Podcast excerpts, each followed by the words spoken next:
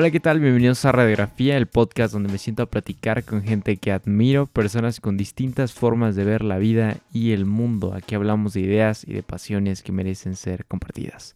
¿Cómo están? Hoy es lunes 11 de enero de 2021 y como siempre espero que estén teniendo un excelente día, un gran inicio de semana y eh, les mando un abrazo para todos los que estén regresando a clases y como siempre para acompañar su lunes les traigo otro episodio de este programa Radiografía. Y la invitada del día de hoy es mi amiga Berenice Buendía, estudiante de diseño de modas y textiles en la Universidad de Centro. Y eh, creo que este es uno de los episodios que merecen una segunda parte porque creo que ambos nos quedamos con, ganas de seguir platicando como, como suele pasar. Además que este tópico da para ahondar muchísimo más en, distintas ramificaciones del tema y, subtemas, etcétera, etcétera. Pero no por eso deja de ser muy, muy interesante, bastante revelador en muchos sentidos y y creo que a, todos eh, les va a encantar. Hablamos acerca de lo que es la filosofía de la moda, la psicología, qué es la moda para ver, es un proceso creativo, fast fashion, el mindfulness. Entonces, eh, un, abanico de, temas eh, que sin duda revisaremos en otra ocasión. Si les gustaría saber un poco más qué hay detrás de la industria de la moda, sobre cuál es la concepción creativa al realizar una prenda, que dice una prenda de ustedes y mucho más. Entonces este episodio es para ustedes. De nueva cuenta aprovecho para recordarles que si es la primera vez que escuchan este programa, eh, hay otros 22 episodios que son verdaderamente excelentes con grandes invitados. Y pues bueno, ya nos estaremos viendo la próxima semana con otro invitado, otra invitada. Como siempre, los invito a la reflexión, la opinión, la discusión, en Instagram y que si les gustó este episodio lo compartan para que siga creciendo esta comunidad y tengamos mucho más invitados a lo largo de este año 2021. Así que los dejo con el episodio, los disfruten. Adiós.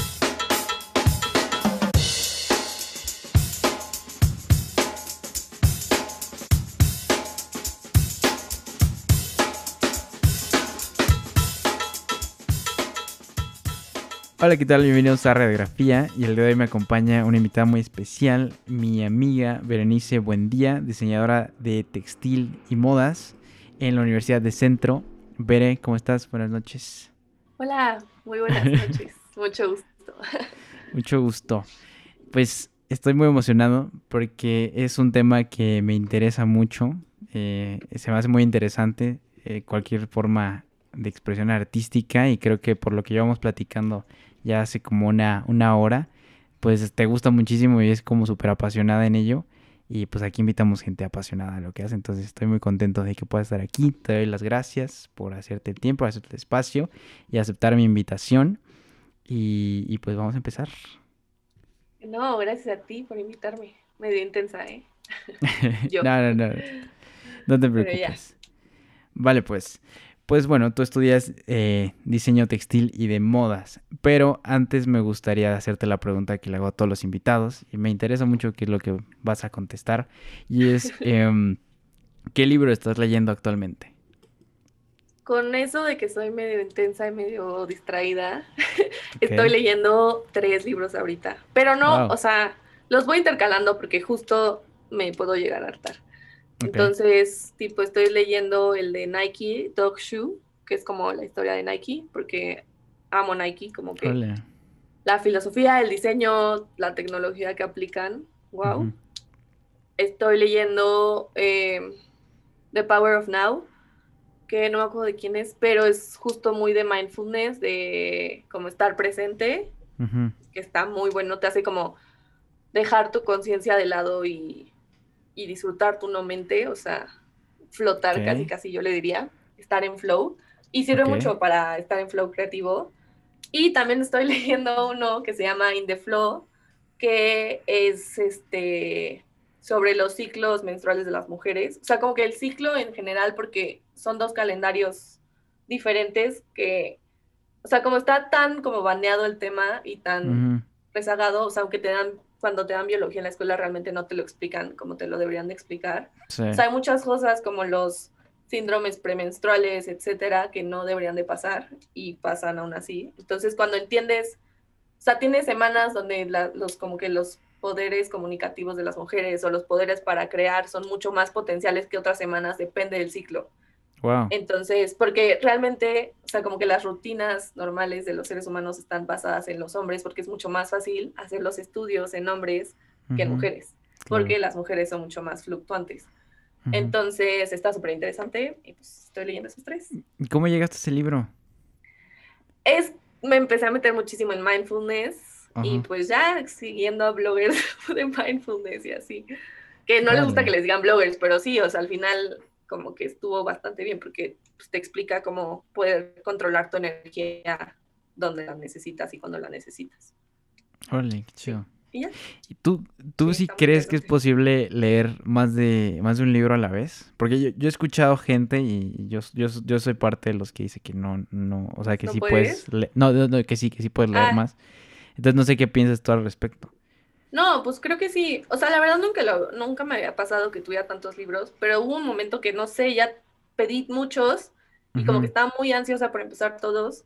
Entonces empecé a picar en todos y pues de ahí o sea, voy como que en todos a la mitad, o sea, como que sí les doy de que, no sé, uno lo leo en la mañana, uno cuando estoy meditando y otro en la noche, ya sabes, o sea, entonces sí me sirve de que en mis momentos. Perfecto, más o menos eso, eso está bien. Más o menos eso me da una, una, idea general de cómo podríamos ir abordando la plática, sobre todo eso, eso que señalas sobre la filosofía de Nike y lo que comentabas de eh, la filosofía de la moda y, toda esa cuestión, creo que es algo súper súper interesante, la psicología detrás. Eh, pero antes creo que estaría bastante interesante que nos dijeras por qué decidiste estudiar diseño de modas. Híjole. ¿Por qué? ¿De dónde viene? Porque si te soy honesto, yo cuando te conocí siempre, creo que alguna vez te lo dije en alguna fiesta o algo así, que siempre te vi como eh, una doctora. No. Como en el área de salud, te lo juro, te lo juro, te lo juro. ¿Cómo crees? No, y quien te conozca yo creo que puede estar de acuerdo. Pero, pero a ver, cuéntame, cuéntame por qué. O sea, quería estudiar de que mucho tiempo derecho y luego relaciones internacionales y así. Y después, como que una vez en un viaje con un amigo estuvimos mucho, tiempo en un museo y nos dio una sobredosis de arte. Literal nos dio el síndrome de Stendhal. Entonces ya de ahí dije como que no, obviamente no es este derecho y no es relaciones internacionales y así. Y justo estábamos de que en un moon, o sea, fui de que para algo de relaciones internacionales. Al final fue de que no, o sea, obvio no, dije es algo de arte y así, pero pues no sabía, como que estaba ahí flotando. Y después, ¿Qué es eso del síndrome de... De Stendhal? el síndrome de Stendhal es cuando te da una sobredosis de arte eh, lo inventó un señor que se llama, no sé qué, Stendhal, pero se llama el síndrome de Stendhal, te da una sobredosis de como de ver algo muy bello, que normalmente está más asimilado hacia arte. Ok. Pero te, te da una sobredosis y te puedes marear o te puede como que repercute en tu salud, pues te mareas, te falta el aire, te pones así como que muy ansioso y muy, ya sabes. ¿Y cómo fue tu experiencia? Mm, pues después de estar mucho tiempo en el museo, no habíamos comido todo ese día. ¿Qué museo era? en el, creo que la, Galería Nacional. Estábamos en Nueva York. Entonces, según yo fue la Galería Nacional. Pero pues estuvimos mucho tiempo y no habíamos comido y después íbamos a ver una obra. Entonces, como que no había tiempo in between y estuvimos demasiadas horas en el museo, ni siquiera sé por qué, pero cuando estábamos, o sea, de verdad no podíamos, o sea, cuando salimos, salimos como que súper ansiosos y súper alterados y ni siquiera queríamos comer, o sea, y traíamos la pila así al 100 de que no, un rush de energía muy extraño. y de ahí dije, obvio es algo de arte, o sea, como que dije... Oh, Lo sentiste. No sé, ajá, sí, dije, no sé por qué me estaba haciendo mensaje si era algo de arte y así. Y ya, y después, no sé, o sea, como que dije, bueno, diseño gráfico no me encanta, industrial tampoco y así. Y no sé, siento que también cuando me fui de intercambio, chance vi muchas exposiciones de moda y ahí dije, moda. O sea, no lo pensé tanto y después dije, es un amor-odio completamente. Entonces dije, creo que aquí es. Ok, qué chido. Y, ya. ¿Y por qué te gusta? ¿Por qué te apasiona la moda? Me gusta porque está en todos lados. O sea, está en todos lados y aunque no quieras, pues todos tienen que convivirla inconscientemente, es muy inconsciente a veces, muy conscientemente a veces, pero se habla mucho como que de la persona y, de, y también me gusta como que toda la historia que literal hay detrás y, o sea, eso por un lado de la moda y como la moda incluye textiles, los textiles también me gustan demasiado. toda la tecnología textil me vuela a la cabeza y pues ya, por eso me gusta. Pero la odio por muchas razones también. ¿Por qué?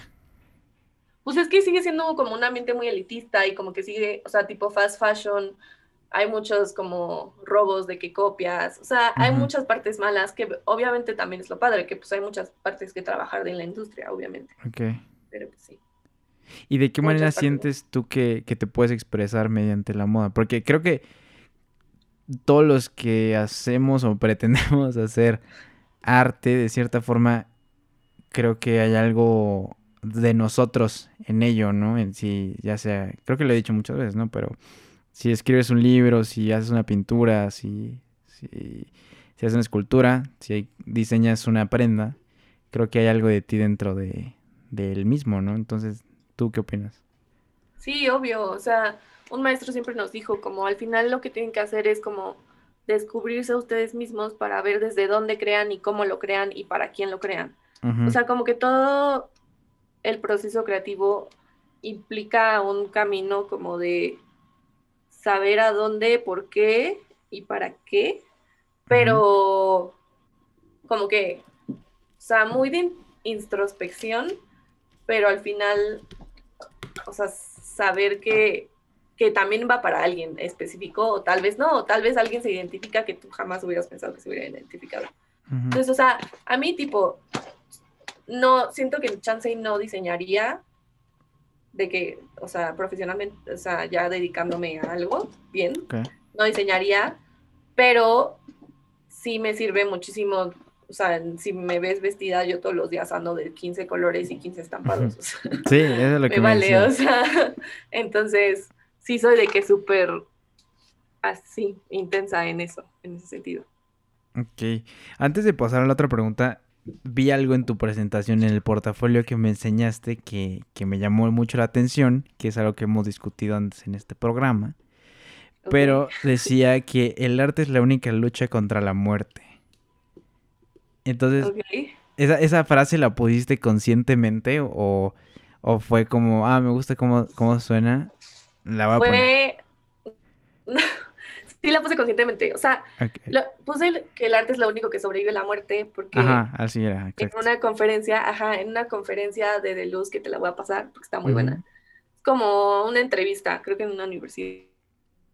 Nos la dio el maestro para que la viéramos y esa frase de verdad se me quedó súper grabada porque al final el arte sí es lo único que trasciende la muerte. O sea, literal mi mejor ejemplo con el que siempre lo explico es la Venus de Windelsdorf, que ha estado de que miles y miles de años existiendo y es una cosa de arcilla.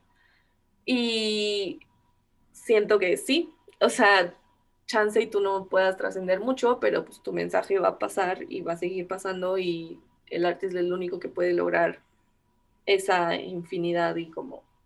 Porque aparte también siento que una obra siempre se transforma cada que, la, cada que va pasando en persona. O sea, aunque tú mueras y tú me dejaste tu película, yo la voy a ver y yo la voy a transformar en algo más que es una prenda. Entonces, siento que sí, siempre va a trascender y no se va a morir. Entonces, sí, ¿no?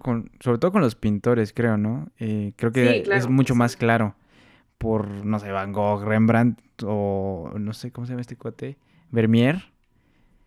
Que, o sea, son personas que les fue de la fregada cuando estaban vivos. y mira, ¿no? ¿Cuánto vale un cuadro de Van Gogh? ¿no? Y eso está, o sea, Sí, estoy, estoy de acuerdo con esa parte, ¿no? Porque cada cosa que creas es también tu, tu lucha para vivir, ¿no? Y, y, y luchar contra la mortalidad.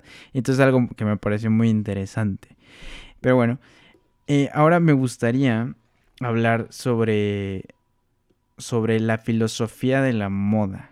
O sea, ¿Qué es eso? Y para ti, ¿qué es, qué es lo que tiene que hacer la moda? O sea, ¿qué, para, ¿cuál es su función más allá de, pues, de usarse, ¿no? ¿Qué, qué, qué, hay detrás de eso? Es que siento que hay muchas cosas. No importa, tenemos tiempo, tenemos tiempo. Difícil, o sea, ok, a ver, la, para empezar, pues desde que llegamos al mundo, lo primero que hacen es cubrirte con una cobija, o sea, todo el tiempo estás cubierto, cubierto, cubierto.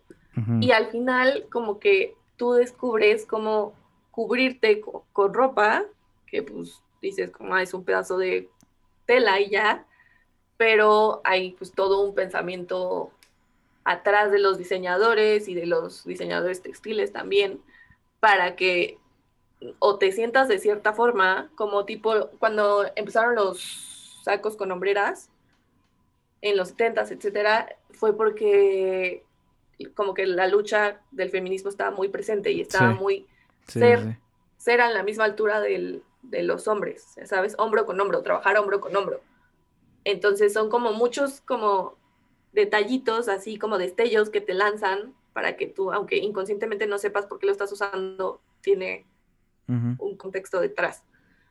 Eso es una, o sea, y por ejemplo, o sea, traer, como que siempre traes presente una idea mucho más que se literal se dirigió en una prenda. Pero la filosofía de la moda lo que habla es mucho más como cómo es posible que tantas personas sigan una misma tendencia, cómo es posible que las tendencias se expandan, eh, tipo, ¿por qué decidiste comprarte esa playera y no la negra? Cosas así. O sea, hay un proyecto que, me quiero acordar de su nombre, ahorita sí me acuerdo te digo, pero fotografían a gente en el mundo de que con el mismo outfit, literal, diferentes ciudades, diferentes edades, diferentes así, y no es posible cuántas personas se visten igual, o sea, si yo salgo ahorita así a la calle y alguien me encuentra, me toma la foto y chances de encuentra a alguien igual en Londres. O sea, de que diferentes, el mismo concepto, pues. Pero pues al final viene todo un, o sea, como que un estudio sociológico de cómo se nos comportamos como comunidades o como no, o sea, en, una vez un maestro dijo como, sí, antes centro parecía pasarela, porque había una cuenta que te fotografiaba de que cuando, o sea, si traías buen outfit. Entonces, desde eso, o sea, desde los comportamientos de cómo, cómo te vas a vestir, o sea, es un ritual, literal, vestirte es un ritual para que si te vas a vestir para salir con tu novia o si te vas a vestir nada más para ver un amigo, o sea, como que implica mucho más de ti de lo que crees y dejas mucho más en ti de lo que crees al elegir unos jeans, unos jeans que son de que sello que democratizan a todos, o sea, ricos y pobres los usan, es, ya sabes. Entonces, pues sí, la filosofía de la moda es como que este estudio teórico y crítica hacia la sociedad de cómo se, se adoptan tendencias y adoptas lo que usas tú y así. Sí, y creo que también es muy interesante y llama mucho la atención la parte de qué, qué refleja eh, en ti lo que llevas puesto, ¿no? O o ese, eh, lo que decías, ¿no? Creo que fue un gran ejemplo, los sacos de, de los 80, 70 de las sombreras en las mujeres. O sea, el poder eh, que, que, llega a tener sobre ti. Supongo que debe haber algo de eso también, ¿no? Porque evidentemente si, si tú te, te, vistes bien y, y te, más que nada, te sientes cómodo y seguro de, de lo que estás usando. Bueno, más bien, te sientes seguro de ti mismo en gran medida también por cómo, cómo te ves y lo que llevas puesto. Y eso también es, es, no sé, siento que es muy interesante. Sí, igual de qué tipo los pants ahorita, que de la, o sea, ahorita obviamente por pandemia y por cuarentena se hicieron súper populares y así, empezaron a salir muchos pants con nuevos conceptos de que muy, o sea, pants casual para que te veas bien, pero pueda salir al final, ¿ya sabes? Entonces, o sea, siempre es esta contradicción de que, pues, tienes tu cuerpo todo el tiempo y ese es tu espacio, pero decidimos que a nuestro espacio lo vamos a cubrir, lo vamos a cubrir con miles de capas. Chance porque no te quieres presentar como una forma del mundo y chance porque sí, o sea, esas capas te ayudan a decir soy muy así, ya sabes. Sí, sí, sí. Entonces, pues sí. Como un escudo, ¿no? También. Exacto, también. Sí, y, y, me acuerdo lo decía Forrest Gump, ¿no? Pero los zapatos de una persona también hablan mucho de, de esa persona. Bueno, los zapatos, la ropa en general, creo. Exacto. Órale. Y, creo que algo que también es, es interesante es como el comportamiento de los seres humanos con la vestimenta y la ropa a lo largo de la historia, de cómo ha ido evolucionando la, la cómo se viste la gente, ¿no? Pues desde que los reyes, los hombres eran los que usaban los tacones antes, ¿no? Y cómo los adoptaron las mujeres y, así, ¿no? Entonces no, no sé si, si tengas ahí un, un dato o, algo que, te haya llamado la atención en esa historia de la moda. Pues tipo, algo como que es súper interesante en las pinturas, normalmente, que es como donde puedes analizar las, las como prendas. O sea, las representaciones de las vírgenes son muy, muy interesantes. Porque normalmente sus vestidos y así prendas son como con telas muy pesadas, como tipo cortinas. Y eso como que literal, y también pues, ponen de que muchas cortinas, muchos textiles, muchos tapetes, o sea, como que eso representaba de que mucho poder y mucha opulencia. O sea, como que pelas, telas tan pesadas porque son con hilos o muy finos, que son de que muchos en un pedacito muy corto, entonces se hace de que súper cerrado el textil.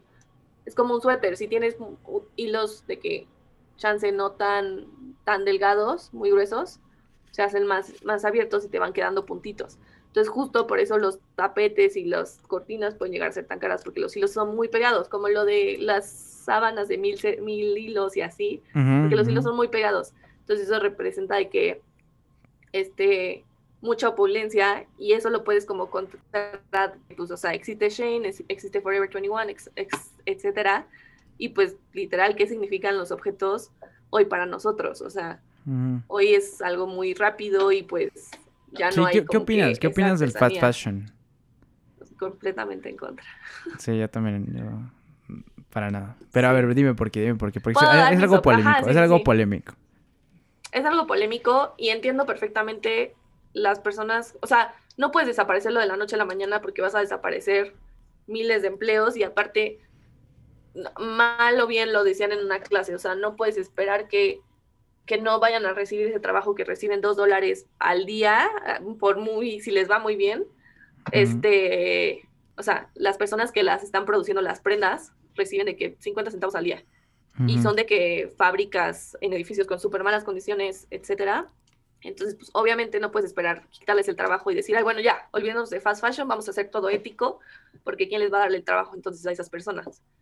Pero, por, y también por otra parte, pues pensando en las personas que no pueden adquirir como prenda de consumo local, porque quieras o no, lo local es muy caro. O sea, son negocios pequeños que al final también tienen que costearse y no pueden mandar a producir a China porque entonces pues, se tienen que costear y pues todo es muy caro. Entonces, obviamente, tampoco es una gran opción para las personas que no pueden estar adquiriendo de que prendas locales o prendas de, diseñador, etcétera. Pero independientemente de esta parte, o sea, lo que no me gusta del fast fashion es justo la contaminación, obvio que crea, que es insensata. O sea, literal es una producción que no, no tenemos.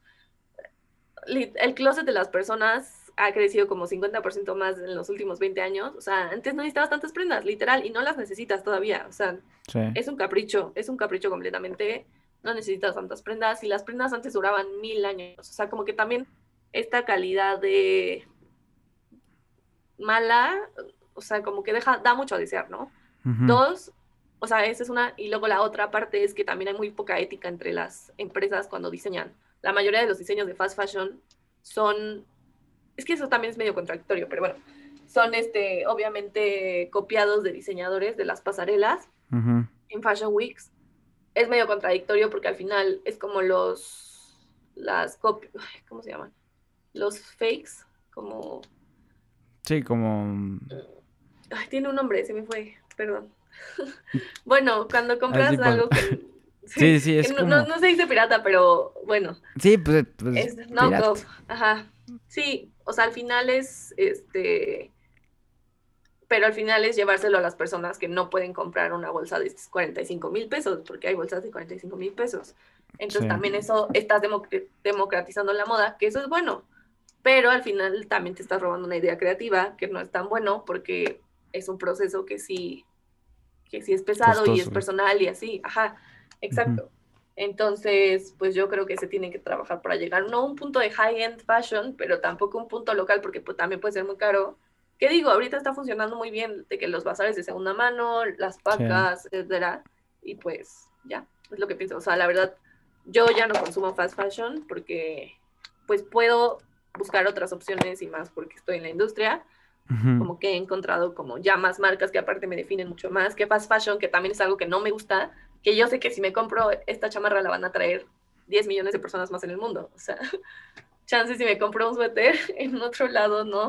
Pero pues sí, es, es difícil. O sea, no estoy tan a favor, pero entiendo que porque está vivo. Sí, me imagino. Sí, yo creo que también yo la parte que más mal le veo, si lo, lo quiero entrecomillar, eh, es eso del impacto ambiental, que es... Sí.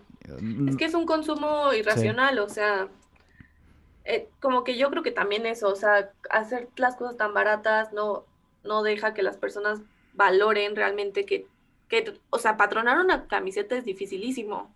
O sea, no, no hay tanto valor en las, en las prendas y cuando es muy difícil patronar, es muy difícil arreglar los patrones. De hecho, o sea, antes de que se creen las prendas ya se desperdició, ya se contaminó un 30% por todo el desperdicio de los cortes. O sea, realmente patronar es una ciencia y que no, no la toma nadie en cuenta. O sea, como que justo entregar tanto tan rápido vuelve a las personas como que tan, mm, una playera más. Me, doy a entender. Entonces, como que ese consumismo extremo no, no me gusta tampoco. Sí. Y volviendo un poco a la parte de, la filosofía, eh, mencionaste que estabas leyendo un libro de Nike y que te gustaba mucho ah, como su, su, concepto, su... Pues, ¿cómo, ¿cómo, se podría denominar? Como, su vibe. Ándale. Todo, sí. ¿Qué es lo que te gusta? ¿Por eh, qué sientes que Nike destaca entre todos los demás? Es que Nike me gusta más que las demás. Porque, o sea, para empezar me gusta mucho más la estética. No sé, es algo como que es que no, no, no lo puedo explicar, pero como que todas las campañas, por ejemplo, me encantan como todas las, la investigación tecnológica que hacen, o sea, tipo para los para tenis de correr hacen de que, ya sabes, pruebas con huevos, o sea, de que las plantillas pruebas con huevos, o sea, hacen muchas pruebas diferentes para la tecnología, también para tipo dry fit, que eso no es tecnología de Nike, solo lo registraron así, que es, el text, es un textil, este, un tejido de punto que pues al transpirar nada más expulsa tu sudor. Entonces, y toda esa tecnología es súper importante también para cuando diseñan los uniformes de la NBA, etcétera, hacen muchas pruebas de movimiento para ver dónde tiene que ir más tensión, menos tensión. O sea, como que toda esa parte me gusta mucho más. Em, yo no sé cómo mi mente decidió que Nike mejor, pero yo creo que es más por la estética, o sea, en, en, su momento fue más por la estética. Este, y pues siempre había querido leer Shoe Dog y me gusta mucho como que cómo se van transformando todos los modelos, o sea, sí. Y siento que es un mundo enorme y como que, o sea, lo que estamos hablando es así como la punta del iceberg de muchas cosas, pero ahorita estaba pensando esa parte que decías de Nike y creo que también el, el hecho de que uses un tipo de ropa, un tipo de tenis, un color, algo así, también es una postura social y política. O sea, me, me, me viene a la, a la, cabeza los, eh, pues la comunidad afroamericana en los 90s, 80s, ¿no? Que, que, la cultura streetwear, ¿no? Que ahorita está como súper, eh, pues en el boom, ¿no? Y, y, pues no sé, siento que son muchísimas cosas.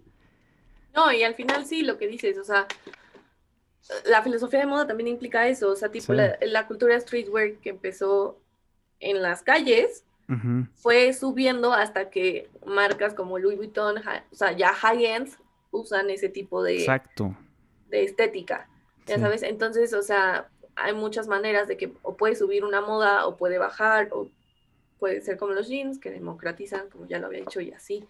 Entonces es súper interesante como estudiar eso, porque al final es, antropología, o sea, socialmente, como, ¿por qué nos comportamos así? ¿Por qué queremos, o sea, ¿por qué quieres una, un blog de moda decía que porque si te vestías en cuarentena de que bien, o sea, no pants, no pijama, etcétera, si te arreglabas, realmente te estabas vistiendo para ti, porque pues nadie te va a ver.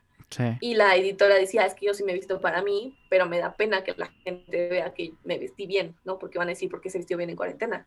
Y otra decía, no, yo la verdad sí me he visto de que en pants y sí me he visto bien para salir porque quiero que la gente vea y me diga, qué cool, o sea, ok, pero entonces, ¿por qué necesitas esa aprobación? ¿Estás de acuerdo? Entonces, y también, ¿por qué no vas a salir con unos pants a la calle si tú sientes que son cómodos, si tú sientes que puedes ir igual y dar un discurso? o sea, no, no te estoy diciendo que te vas a parar en la ONU porque sí necesitas de que ya ciertas condiciones más que justo te dan un, un valor y un respeto a un traje. Exacto, o sea, el estatus es otro tema, ¿no? ese es un tema porque la verdad, o sea, el traje está diseñado en una forma de que te vuelva el cuerpo como que los hombros, obviamente, te hacen mucho más ancho para que te veas mucho más imponente. Entonces, el traje, obviamente, es un, como que literal, un logo, un signo de que te tengo que respetar y te tengo que ver algo. Entonces, y no necesariamente, claramente, pero ya estás imponiendo algo al usar un traje. Entonces, pues sí, eso es súper importante, como ver los comportamientos. Sí, ahorita que dijiste el traje, se me vino a la, a la cabeza la serie de Mad Men, que creo que los, el diseño de vestuario está increíble toda esa parte de la recreación de los es una cosa impresionante. O sea, me, imagino, o sea, me imagino que es súper... Ahorita me, me, estoy volando, siento, que me estoy volando, o sea, porque me estoy poniendo a pensar, bueno, y cada prenda debe tener este su historia y debe significar algo y tiene tener su punto de origen y un porqué. Entonces, no sé, creo que son muchísimas cosas y es algo que da para muchísimas cosas. Eso también, ajá, eso es súper importante, o sea, no siempre, obviamente lo óptimo sería como que tuviera un porqué, que tuviera, etcétera, pero hay muchas veces que, por ejemplo, en el diseño creativo es como justo ir jugando con, con, todas las posibilidades que tienes. Tal vez solo quieres experimentar un material y pues eso es, por eso salió la prenda. no hay tanto back, pero pues sí, puede que tenga back. Ok. ¿Qué más información detrás? sí, siento que es muchísimo.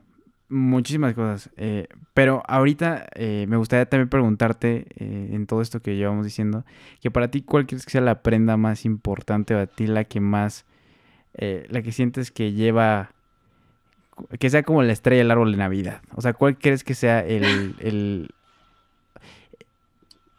no sé si me entiendo, o sea, como el, pues la cereza en el pastel, vamos a decirlo, o sea, como la más importante.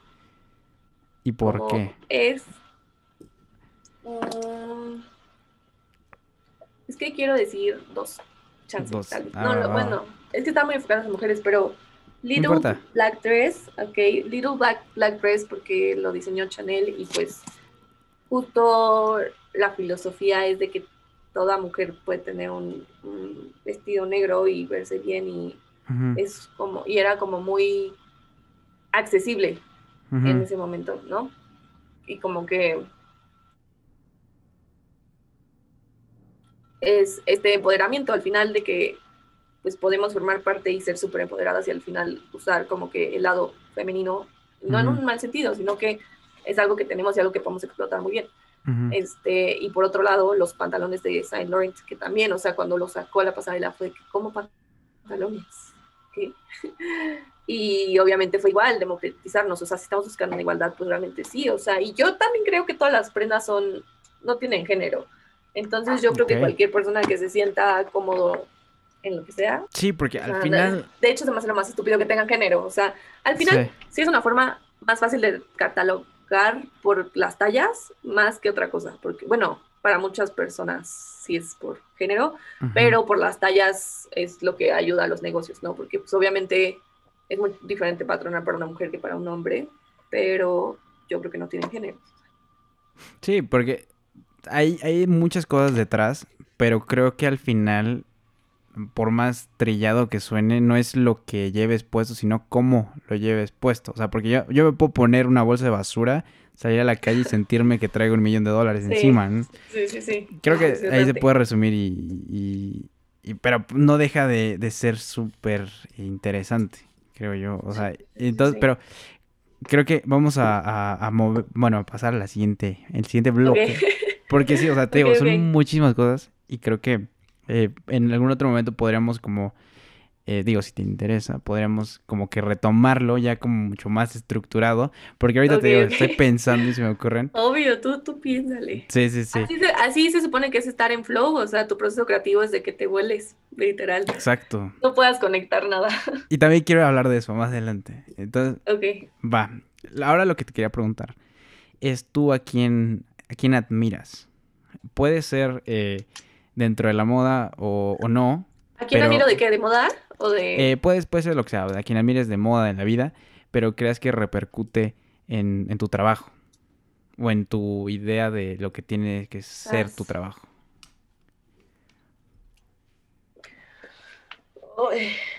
qué difícil. no, no quiero contestar esto.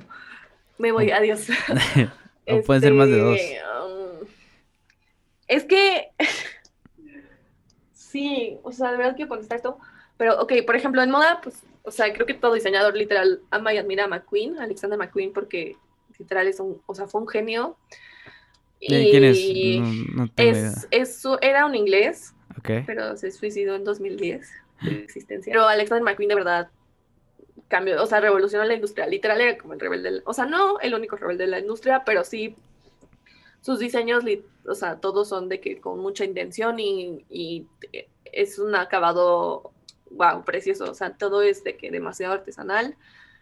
Y pues rompió muchas reglas, entonces McQueen es de que literal un dios. O sea, McQueen me inspira mucho, pero, o sea, no, no creo que más en mi trabajo en él. O sea, de hecho no creo que lo hace nadie porque siento que todavía ni siquiera descubro muy bien como por dónde va mi línea. de, solo sé que son muy atascada como que con colores y con texturas, etcétera, pero no creo que haya descubierto mi línea todavía por dónde va. Okay. McQueen me inspira de que muchísimo, o sea, sí me inspira mucho, pero no lo tomo nunca de referencia. Porque también eso está mal, o sea, hacer un mood board donde tus imágenes de referencia solo son de que eh, prendas, deberías, o sea, como que es justo salirte de tu ámbito y buscar en... O sea, normalmente un mood board tiene que tener textura, como no vas a encontrar todo. O sea, sí lo encuentras de que obvio en una prenda ya hecha, pero no, no dejas que tu mente explore y que encuentres como que por dónde vas. Entonces, siento que me gusta mucho meterme como a historia del arte y de ahí sacar inspiración. Pero sí, sí. Ok. no, no, siempre pregúntame. No, no, sí, ahorita se me ocurrió otra pregunta, pero para, para llegar eh, me gustaría preguntarte primero que cómo describirías tu estilo o lo que lleves o lo que lleves eh, descubierto o lo que estés forjando como un estilo. O sea, ¿qué sientes que, son ciertas tendencias que, por las que te vas o cosas que te guste explorar con, no sé, por la pintura, no sé, puede ser. Siento que justo estoy en proceso todavía. O sea, siento que me faltan mil para definirlo, pero, o sea, lo único que sé es que sí soy muy... Chance en mis diseños no tanto. O sea, en la forma de presentarlos soy muy más, muy más, ¿eh? Muy atrabancada en los colores y las texturas, etcétera pero en el diseño intento dejarlo un poco simple, a veces, a veces, como mucho más que hable justo el concepto. Pero, por ejemplo, me gusta muchísimo la deconstrucción y me gusta muchísimo el movimiento, que es un movimiento en la moda que se llama antimoda, que empezó en los 60 por diseñadores japoneses, pero también había otros diseñadores como Margiela Rei Kawakubo, que es una de mis favoritas, que ya se me inspira demasiado. Reikawa Kubo, que, o sea, al final dice que si tú piensas que la, ropa es para vestir, no entendiste todo el concepto y no entendiste todo el punto de que por qué se hace ropa y por qué se juega con estos cuerpos, etcétera. o sea, al final no es solo un cuerpo, es jugar con, con lo que hay dentro de un cuerpo. Y Yoji Yamamoto también, o sea, todos ellos son de que muy importantes en esa escena y me gusta mucho la, la antimoda porque es justo como dejar las, las costuras abiertas, como que revelarse en todos los sentidos posibles. Ok. Y pues ya. ¿Y qué es, qué es lo de deconstrucción? No sé si lo puede explicar un poco.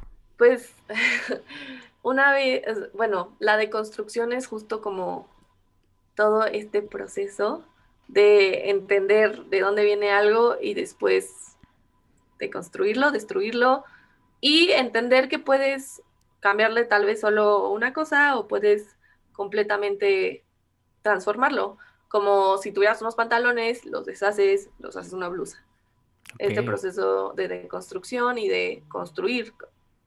O sea, que, realmente, ¿qué significan unos pantalones? Ponerte los pantalones, ok. Entonces, ¿dónde lo puedes poner? En los hombros, porque también los hombros implican poder. Este proceso de como que jugar con, con las ideas y, transformarlas en algo nuevo. Wow. Sí. Y, te, hace rato te preguntaba que qué prenda eh, creías tú que era como la más... Eh, la, bueno, la cereza del pastel, porque todavía no sé cómo, cómo describirlo. Eh, pero eso te lo preguntaba en ese momento para, para preguntarte ¿cuál es como la prenda que tú más disfrutas o la que más ilusión te hace eh, diseñar o trabajar? No sé, puede ser una bolsa, ah. unos zapatos, un pantalón. Híjole. Es que se me hace, híjole, se me hace difícil. O sea, mm, no sé, mira, te puedo decir que la prenda que también disfruto mucho, no diseñar, pero bueno, sí, como que alterar y así, como que la disfruto mucho ver estéticamente, es, son las hoodies que no tienen nada de sentido. O sea, no parece que no tienen sentido, pero sí tienen todo sentido. O sea, las hoodies también se volvieron esta como elemento político, voy a ponerlo así, porque al final siempre van a cargar un mensaje la mayoría de ellas, ¿no? Siempre como que cargan esta o idea creativa, este gráfico, esta frase, como la que sacaron de la Unión Europea, que solo eran como que las estrellitas, ¿sabes? Como que siempre tienen un valor muy político ahí y aparte es algo que también democratiza demasiado, como que habla mucho de sangre muy joven, sangre joven, es lo más padre, como que, es que no sé, suena muy feo, pero como que los adultos lo dicen mucho, ah, es que estás joven, ahorita que estás joven como que puedes soñar y así. Y chance está feo de que pues justo la vida es más difícil de lo que parece, pero es un sentimiento muy padre, como que justo sabes que puedes hacer cosas y es posible, entonces la Judy siento que tiene ese poder, como que... Y es un lugar muy cómodo para estar, o sea, es un lugar muy personal, porque es un lugar donde, ay, bueno, me voy a acostar con mi Judy, es como estar muy en contacto con tu cuerpo, siento. Sí, y por ejemplo, si, si te dijeran, eh, a ver, Bere, quiero que me hagas una hoodie, ¿qué, qué es lo que, o sea, cómo, cómo es tu proceso creativo? O sea, ¿cómo empiezas a, a diseñar? ¿Ah, ¿sí la Ajá, exacto. Mm, es que, um, ayuda. pues depende, depende lo puedes si realmente... Puedes pensar. Sí, o sea, pues depende si realmente quiero que tenga un contexto, digo, un concepto. El concepto primero es investigación eterna literal. ¿Quieres que investigarse algo importante? Es lo más, es lo base, base principal. O sea, entre más, sí, claro, entre más investigación teórica tengas, mucho más puedes entender y, dar a conocer tu mensaje. O sea, es primordial. O sea, en centro una niña hizo una tesis como de como la migración y las vías del tren, algo así, y llegó obviamente a teñir su ropa con oxidado, o sea, con oxidación. Entonces, es súper importante porque pues las vías del tren son oxidadas, entonces, o sea, entre más investigues, más puedes... Mira, eso es algo que, bueno, no sé, no sé si todo el mundo, solo yo, eh, bueno, yo no me imaginaría que se necesita ver, necesita haber toda una investigación para realizar una prenda, o sea, yo me imaginaría que es más como un proceso, eh, pues, de, estética, de gusto, de ver cómo va tomando forma el, el diseño a una investigación, pero eso está muy interesante. Es que literal necesitas la investigación porque necesitas entender contexto, concepto. O sea, chance, te, te puedes decir de que hubo un proyecto que nos pusieron y nos daban tres palabras que no tenían nada que ver unas con otras. Nos dieron de que pobreza, o sea, mi equipo, pobreza, eh, Tour de France y Ulises Carrión. O sea, tres cosas que no tienen nada que ver una con la otra. Pero justo en tu investigación dices, ¿las, ¿las conecto o no las conecto? ¿O me voy por un camino o me voy por el otro? Y algo te va a llamar, algo vas a decir, justo aquí es, o sea, como no lo había visto, ding, ding. Y la investigación te hace justo entregar tu idea mucho más clara y que todos lo entiendan, porque si yo te presento algo que, una prenda conceptual que tú no vas a tener una idea hasta que leas, pues realmente no estás entregando bien tu idea, o sea, no estás proyectando bien tu mensaje. O sea, tienes que tener mínimo una idea de lo que está hablando el diseñador y ya cuando llegues, lo leas, dices como, ah, obvio, ¿no? Obvio es un ensayo de ta, ta, ta, pero la investigación es súper importante también para entender el concepto. O sea, si vas a meter un print como de alguna época en específico, ¿por qué lo estás usando? O sea, nada más porque es tendencia, es válido, es completamente válido y está bien. Pero yo creo que diseñar sí implica entender el contexto y el concepto que estás intentando que otra, tal vez solo una persona, con que una persona se sienta tocado por tu concepto, lo lograste, o tal vez nadie lo va a pelar, pero pues tú decidiste sacarlo y decidiste que ese era el camino correcto y está bien. Pero la investigación es la base de, siento, de que cualquier proceso creativo siento que sí necesitas mucha investigación. Sí. Wow. Sí.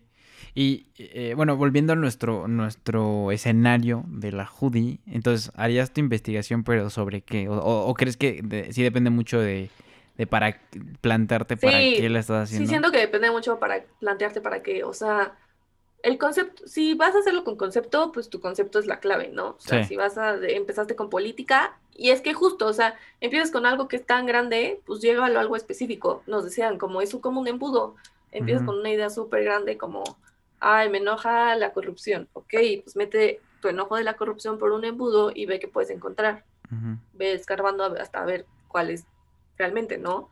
Tu concepto, si es por concepto, pues empezaría por el concepto y de ahí, no sé, chance de que ya sabes, eh, sacos, hombros, no sé, cosas así. Me iría de que más apegado a eso. Y si es nada más como estéticamente, pues haría de que investigación visual. Pero la investigación visual tampoco, o sea, no es como que la son parte de, o sea, van uno del otro. Vas investigación teórica para, o primera investigación visual, lo que quieras, pero la investigación visual no es de que, ay, investigue cinco fotos y ya. O sea, es una investigación visual de 200 imágenes donde puedas sacar de que literal de todos lados, o sea, de un detalle tan mínimo que te puede, como Prada, Prada ha sacado muchas pasarelas donde sus forros son de que tapices de los ochentas, etcétera. Entonces, o sea, la investigación visual también es súper importante. Y, y pues sí, investigación visual, investigación teórica, este, bocetaje, demás, o sea, mucho bocetaje, mucho bocetaje como que ayuda a que fluya. Y vas agarrando aquí, de allá y así. O sea, esto es obviamente si quiero un concepto y algo, una prenda. Si quiero algo así como que, ay, hoy estoy aburrida, hoy quiero diseñar. Ajá, por ejemplo. Sí, pues me sentaría y diría como, ok, ¿cómo me siento? Como que conozco mi estilo, chance, veo algunas fotos, veo otras prendas, como que digo, ay, me gustan mucho lo que hago es como tipo combinar, o sea, si me gustan las mangas de una camisa que digo están súper amplias, si se pueden pasar a, tejido plano, a tejido de punto, ah, perfecto. Entonces las hago en tejido de punto para una hoodie. Entonces, justo ir mezclando como deconstruyendo y construyendo. Y, cuando diseñas, ¿qué, ¿qué, sueles escoger primero? ¿El tipo de tela, el color? ¿O primero haces el bocetaje de, la silueta, de la prenda? ¿O cómo, cómo es eso? Pues igual, depende mucho. siento, pero por ejemplo, haz de cuenta que ahorita en pandemia, pues está de que nos dieron como pon tú, tienes que hacer chamarra, hoodie, body, leggings, etcétera. Entonces te dan tus cosas, tú vas al centro, buscas tus telas y ya a partir de las telas, pues dices, ya dices, medio tengo una idea de qué puede salir, ¿no? Entonces, pues ya empiezas con el bocetaje y pues ya sabes qué color y, y qué tela. Pero hay veces que pues no, empiezas con el, con el bocetaje antes no sé, como que varía mucho, siento. Pero si fuera por mí, yo creo que mm, haría primero la tela, porque soy más visual. O sea, primero elegiría la tela. O sea, tendría la idea de qué prenda quiero, elegiría la tela y después iría como más mezclando, ya en bocetaje. Ok, perfecto. Y bueno, pasando, eh, a, bueno, regresando más bien a la parte de tu carrera, tú dices que estudias, eh, bueno, estudias diseño textil y de modas y decías que, te gustaba mucho la parte textil. ¿Cuál es la diferencia entre, entre las dos y por qué te gusta más? Eh, la parte textil es la, este, como las telas, literal. Eh, y pues todos saben que las telas se usan para todo, cortinas, colchones, etc. O sea, son importantes, ¿no? también está nuestra vida diaria, pero lo que me gusta mucho de la parte textil, porque aparte que siento que todos diseñan, o sea, y no estoy diciendo que sea fácil ni nada, solo que no, no, o sea, diseñar textil es como que otra experiencia completamente diferente, porque te, te, entregan un cuadrado que tú lo vas a poder convertir en algo con volumen. O sea, como que esa parte es súper interesante y súper padre. Em, y pues ya el diseño textil es crear justo la, tela o textiles que nada más puedes hacer un tapetito si quieres, si sabes tejer o si tienes un, telar. Y como que justo es como, no, no sé si has visto una frase que dice como amar la cultura, pero, o la modernidad, amar la cultura, pero amar la modernidad, una cosa así. no, Eso fue una tendencia en Twitter. pero sí, o sea, es como que literal todas las técnicas textiles son ancestrales, o sea, hay muchas que ya se están perdiendo, obviamente hay muchas que siguen, y es para literal convertirlas en algo tecnológico, porque eso es lo que me gusta. La investigación textil, que hay muchas posibilidades, biotextiles, biopieles, bio, todo, eh, textiles con circuitos para que la prenda haga algo, o sea, inteligencia en el textil. Y es súper importante eso. O sea, por ejemplo, Dry Fit es textil, este, tecnología textil, porque al final, justo que algunas partes, o sea, que puedas sudar y que, o sea, que transpires para afuera, o sea, que no se quede en la prenda, este, pues es, un, es tecnología textil y es aprender a cómo hacer el, tu tejido de punto de que, ah, chance más alargado de aquí, menos alargado acá, tantos y así. Igual que los, todos los uniformes de todos los deportistas, tecnología textil, porque en algunas partes, en algunas partes requieren más de que agarre, en otras más soltura, no puede llegar de que, exacto. Entonces se mezclan las dos, el patronaje, el textil, no sé, además es súper interesante. Sí. ¿A dónde crees que se dirija la moda, esta, esa parte de los textiles en un futuro, no? Pues ya, ahorita tipo, ya muchas pieles de nopal y así, o sea, sí está pasando. Obviamente es un proceso más lento, es un proceso que tipo, chance no te dura tanto la prenda, entonces se, tienen que empezar a encontrar el balance, ¿no? O sea, está pasando, hay muchos textiles que ya están hechos de plástico, etcétera, que, o sea, reciclado, pues, obvio, ¿no? no plástico nuevo, pero, pero todavía falta, o sea, falta tecnología, y, pero se está logrando, se está logrando y yo creo que va mucho para allá, como que las marcas ser mucho más conscientes y pues poco a poco cada vez hay un poco más de personas que cancelan el fast fashion. Es algo bueno, supongo que puede implicar algún cambio. Pues por ejemplo, ya, ya está en en bancarrota Forever 21, entonces. ¿A poco? Sí, ya, ya tiene un rato. Ah, no, eso no sabía. sí. sí, ya. Entonces, pues obviamente, sí, va, o sea, de que va a haber un cambio, va a haber un cambio, no sé qué tan rápido sea, pero pues ojalá y sea como mucho más sustentable y mucho más experimental. Eso en, eso en la parte materiales, ¿no? Y sustentabilidad. Pero en la parte estética, ¿cómo crees que cambien las cosas? ¿O crees que realmente cambien las cosas? Pues yo creo que sí. O sea, la verdad yo siento que el fast fashion sí hizo a la gente mucho más consciente de la moda. Siento, o sea, que tipo cuando Sara se renovó, porque hubo un momento que Sara solo eran prendas básicas como H&M y de la nada se renovó, tipo H&M que hace sus, sus, colaboraciones o con diseñadores o como con Billie Eilish, cosas así. Siento que eso hace que la gente tenga un, o sea, un, o sea, como que se le activó algo a la gente que dice, ah, pues quiero yo también ser trendy, ya sabes.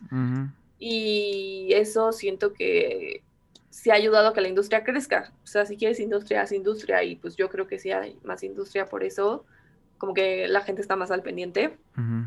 Pero, pues sí, o sea, yo creo que más gente interesada y más como más gente consciente de lo que se pone. O sea, sí. sí definitivo. Y bueno, a ti, em, ya para empezar a cerrar este programa, a, ti, ¿qué, te gustaría alcanzar o enfocarte en un futuro? ¿Qué, es, ¿Cuál es un proyecto que te gustaría tomar? Eh, ¿Por qué camino tecnología textil, tecnología textil me gusta muchísimo porque pues se me hace súper interesante. Se me hace muy difícil aparte, siento, pero me gusta mucho tecnología textil y aparte o sea, tal vez, o sea, ahorita estoy diciendo que no voy a diseñar, no lo sé, tal vez sí, pero no creo. Este, tecnología, o sea, diseñar textiles me, me, interesa mucho y como toda la parte también teórica y crítica de moda, etcétera, me gusta. Sí, es muy interesante. Sí, es muy interesante. Entonces, esas dos son como mis enfoques, literal. Bueno, creo que es, es un ambiente complicado, ¿no? Por, por, bueno, hablábamos de los egos, de, de que es muy elitista, eh, de, del, eh, ¿cómo, ¿cómo, ves el campo laboral o el, o el campo para, para, crecer tú como, si, no sé, si quisieras empezar una marca o para trabajar para alguien más? o ¿Cómo, cómo está esa cuestión? Supongo que es complicado, ¿no? No es como decir voy a estudiar ingeniería industrial o, o no sé, cualquier otro tipo de carrera. A, fin, a fin de cuentas es una carrera artística, ¿no? Sí, o sea, al final siempre hay competencia, que pues tal vez a veces es buena, a veces es mala, pero yo creo que o sea, antes era muy, estaba muy marcado justo que la moda era muy elitista, muy todo esto, muy superficial y todo, y pues creo que cada vez como que lo que se está tratando es de enfocar de que todos pueden entrar, al final es para todos y es una industria como cualquier otra, o sea, es una de las industrias que más contribuye en los PIBs, etc., o sea, es una industria muy funcional. Entonces, solo como que la gente, como que siento que a veces muchas personas no la toman en serio, tal vez. Entonces, yo creo que eso, o sea, que puedas, o sea, que se cree esta, este ambiente de que todos son recibidos, literal, o sea, y es, todo es de que todos para todos. Como lo que siempre te dicen de que estás en la carrera son los que vas a trabajar al final después. Pues sí. Sí. Entonces, sí. Vale, pues. Ya para antes de terminar, me gustaría preguntarte acerca de toda esta filosofía del mindfulness y qué, es para ti, porque dices que has estado como muy, muy metida en ello. Yo la verdad no, tengo eh, muy, mucha, eh, bueno, la verdad no, no, sé muy bien de qué, de qué va, pero ahí más o menos tengo una idea. Pero a ver, tú, tú explícanos, ¿qué? porque estabas enseñándome tus podcasts antes de empezar esta grabación. Y, creo que es mucho relacionado con eso. Entonces, explícame. Mm, ajá, ¿de qué va? Híjole. Este, es que el mindfulness, como que siento, o sea, para mí ha sido no volverme loca en cuarentena. Okay.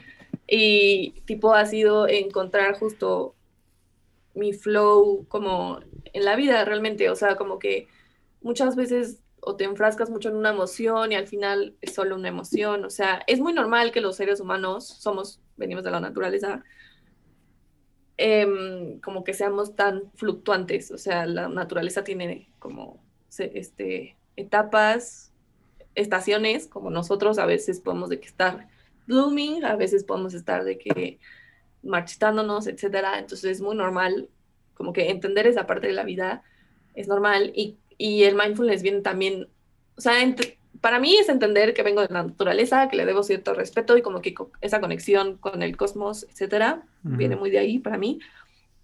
Eh, y también como de mantenerme, o sea, para poder tener un flow creativo de que hay muchas veces como que los diseñadores dicen es que no, no sé, no me sale una idea, no me sale una idea y es muy normal, o sea, pero mantenerte separado de tu conciencia para poder verte desde fuera, o sea, verte como no que tú seas, o sea, sí, verte como si alguien más te estuviera viendo, puedes entender muchas cosas tal vez que te están brincando y eso te permite tener mucho más flow, que el flow es como este proceso creativo donde estás literal trabajando en un ritmo donde dices, aquí es y esto es y así es.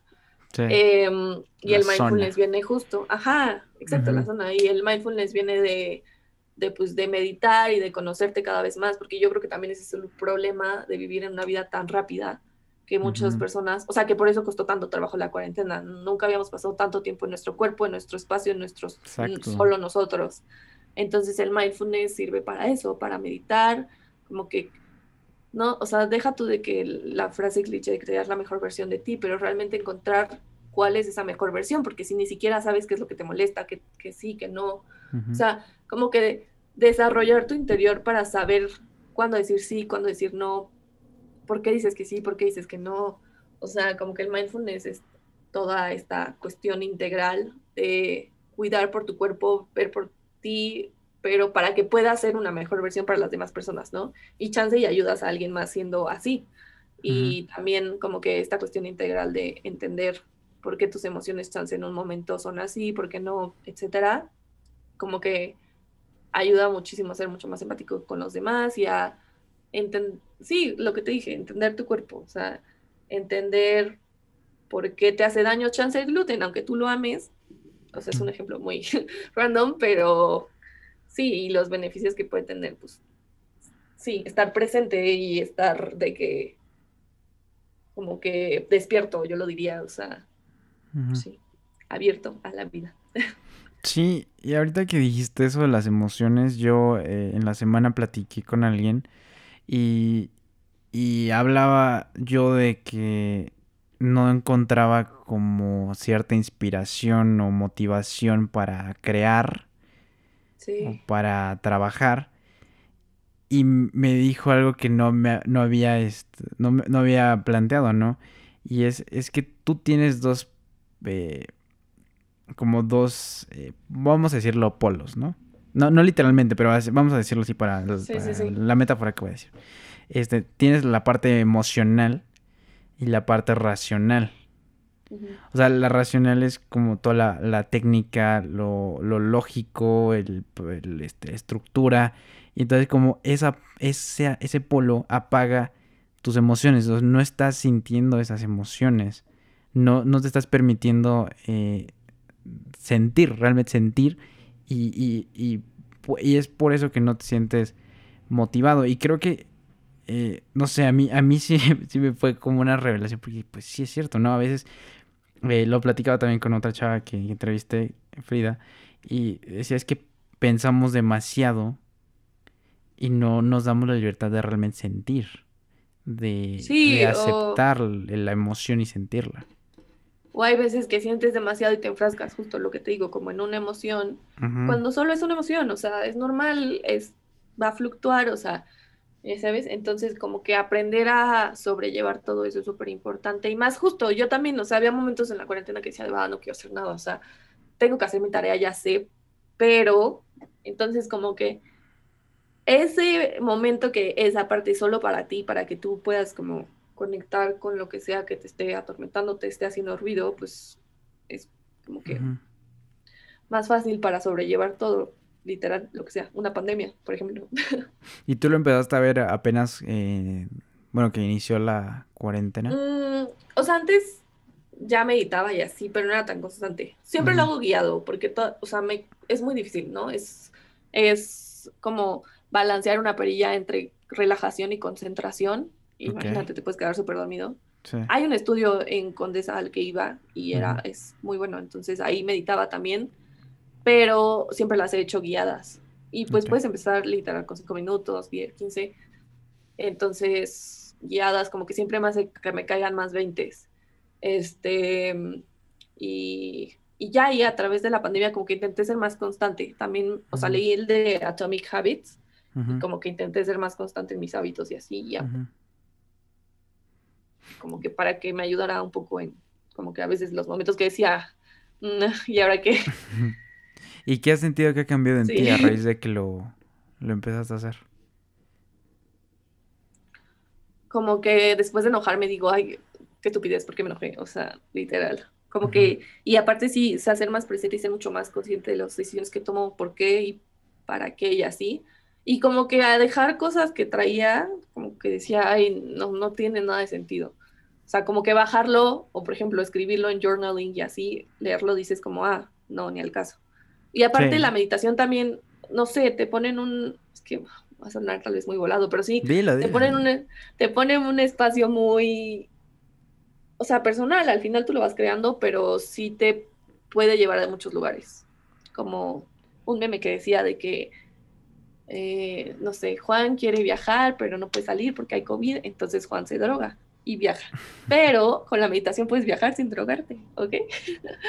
literal, o sea, son muchas, son muchas experiencias nuevas, o sea, luego, literal, cada que estoy meditando, o sea, a mí me pasa, cada que estoy meditando siento cosas que nunca había sentido y digo como, oh, ahora pasó esto y ahora pasó, ya sabes, sí. Es como un viaje tuyo, literal. Ok, ¿y, qué le puedes decir a las personas eh, acerca de, del mindfulness? Obviamente ya sabemos qué, es y lo, lo que conlleva, pero para que lo intenten o que se den la oportunidad de, intentarlo, probarlo. Eh, hagan una meditación guiada primero, o sea, primero, o sea, como que siento que también el mindfulness es encontrar por dónde quieres entrar. Chance es porque te gusta hacer mucho ejercicio, chance solo porque te gusta salir a caminar, o sea, y también eso, o sea, no es como que, no, o sea, no, no te enfrasques en la idea de que hacer ejercicio, hacer como que todas estas cosas de mindfulness que luego es como que las personas que ya están muy metidas lo hacen al pie de la letra, pero es un proceso y es como que lo que sí te sirve a ti, lo que no te sirve, etcétera. O sea, tipo caminar, te, te gusta caminar, te gusta ver las nubes, ¿va? pues échate un podcast ahí que hable de, o sea, hay muchos podcasts de mindfulness y chance uno te hace clic y dice, ah, ok, por eso. Entonces, como lo que dicen, como la ley de atracción y lo de y manifestar es mucho más como para saber que mientras que tú eres amor, pues puedes recibir amor, si no, pues yo creo que lo, lo repelas mucho. Entonces, pues sí, meditar, intentar una meditación guiada que te suene, o sea, literal en YouTube, en Spotify, ponte que meditación guiada, de lo que estés buscando, chance, chance te aparece una que no estás buscando, pero si te aparece es para ti.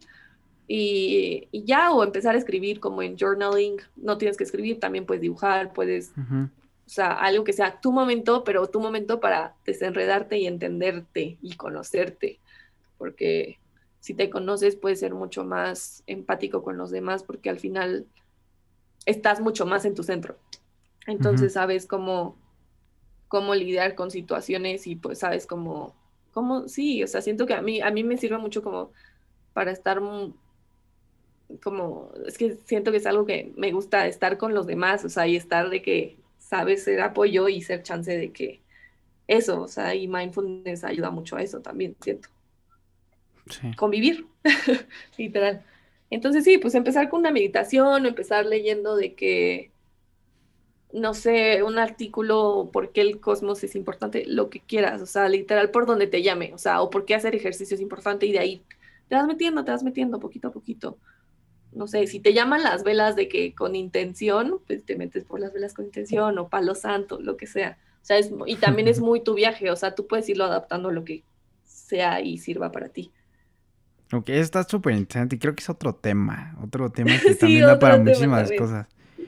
Sí. Vale, pues. ¿Y algo que te gustaría agregar para las personas que nos están escuchando acerca de la ropa que usen o, o de perseguir una carrera relacionada con, la moda, con el, arte en general, ¿no? Que creo que siempre es, no sé, no quiero decir mal visto, pero como menospreciado. Sí, como que, sí, no sé, hay muchas veces que ni, hay veces que yo, o sea, ni yo me lo tomo en serio, yo digo, o sea, a mí misma, ¿no? Me digo como, estás estudiando moda y después digo, es que, ¿por qué? O sea, ya sabes, ¿por qué crecí con esta idea de que es malo? O sea, no. Sí. Ok, justo.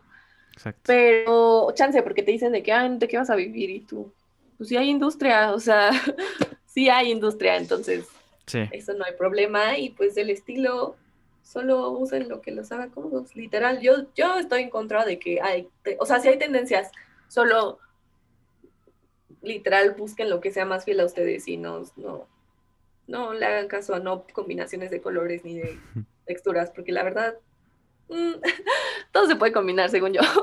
Y todo es sin género, entonces también es una buena cosa. Sí, y más ahora que es como que ya hay más apertura para esas cosas. Sí, perfecto, pues, eh, pues sí, es, es, o sea, creo que yo en lo personal me quedo con muchas ganas de, de seguir platicando de esto porque es un tema muy, muy interesante. Ya hasta me dio ganas de investigar y todo, porque hay muchas cosas implícitas en, en, lo que usas, ¿no? Eh, desde la parte introspectiva psicológica hasta, como decíamos, dar una postura política social. Sí, sí, sí. Sí, como la vez que Melanie Trump usó la, una chamarra, yo no sé quién es su stylist, o sea, para eso existe un stylist, la chamarra que decía, no me acuerdo qué decía, pero sí. Sí, decía... La verde militar que decía... Sí, sí, sí, sí, sí. Que tenía letras blancas, ¿no? Sí, sí, sí, exacto. o sea, exacto. Ese tipo de acciones no, no, no. O sea, por... Sí, y yo te diría, eh, bueno, yo sabes que aquí estás invitada para volver a platicar esto cuando quieras, pero por lo que me comentabas fuera de, de cámara, se podrá decir, eh, eh, que en algún momento tenías la idea de hacer un podcast con una amiga, yo creo que sí deberías hacerlo, es muy interesante y creo que hay muchísimas cosas de las que se pueden hablar, lo hemos visto ahorita, y, y pues obviamente darte las gracias por venir aquí y, compartirnos un poco de, tu proceso creativo, de lo que es la moda para ti, de, toda esta industria enorme. Y para ya concluir, me gustaría eh, preguntarte, eh, bueno, que, que, recomendaras para las personas que nos están escuchando tres eh, piezas de arte, tres obras de arte, puede ser una canción, una pintura, una escultura, una prenda, un diseñador, trabajo, una, el trabajo de alguien, una película, eh, que creas que todas las personas tienen que conocer? Ok, primero ya sé cuál era la frase que decía, dice, I really don't care. Ah, sí, cierto. Sí, algo así como... sí, sí, sí, sí, como que le valía literal, ¿no? Sí, sí, sí. Ok, Pero tenía que dejar eso ahí. Este, híjole, también me la pusiste difícil. Pero. Tú toma tiempo, no pasa nada. O sea, una que sí estoy de que súper segura que amo y siempre me va a gustar mucho es este la pintura de Francis Bacon de Screaming Pope. Porque es, es justo como que. O sea, Bacon le ponía de que vidrio a sus pinturas para que tú pudieras verte en el reflejo y como que ver esa ah, sensación de... ¿Qué, qué? ¿Sabes? Ajá, es muy buena porque aparte es una como reinterpretación de Velázquez, entonces también Velázquez me gusta mucho. Por ejemplo, el Eco, el Museo El Eco, muy extraño ya sé que diga esto, pero el Museo El Eco siento que es algo que todos deberían de conocer y pueden ir porque aparte está en México, personas, eh, de Matías Geritz, también se me hace una pieza impresionante porque desde que entras tiene una perspectiva y no sé, todo está planeado muy, muy padre. Ah, bueno, y en el eco justo un maestro expuso, Luis Felipe Ortega, y se llama A propósito del borde de las cosas. Y también fue una exposición muy padre porque como que partió el museo.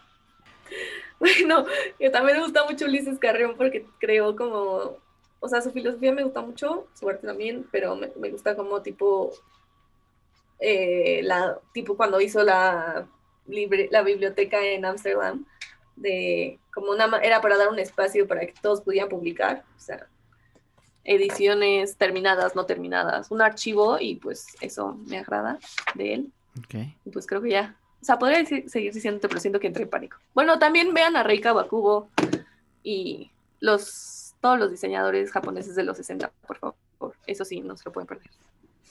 Perfecto. Y sí, deberías aventarte ese, ese podcast que te digo. Estaría muy bueno. ya basta. No lo sé, lo voy a pensar.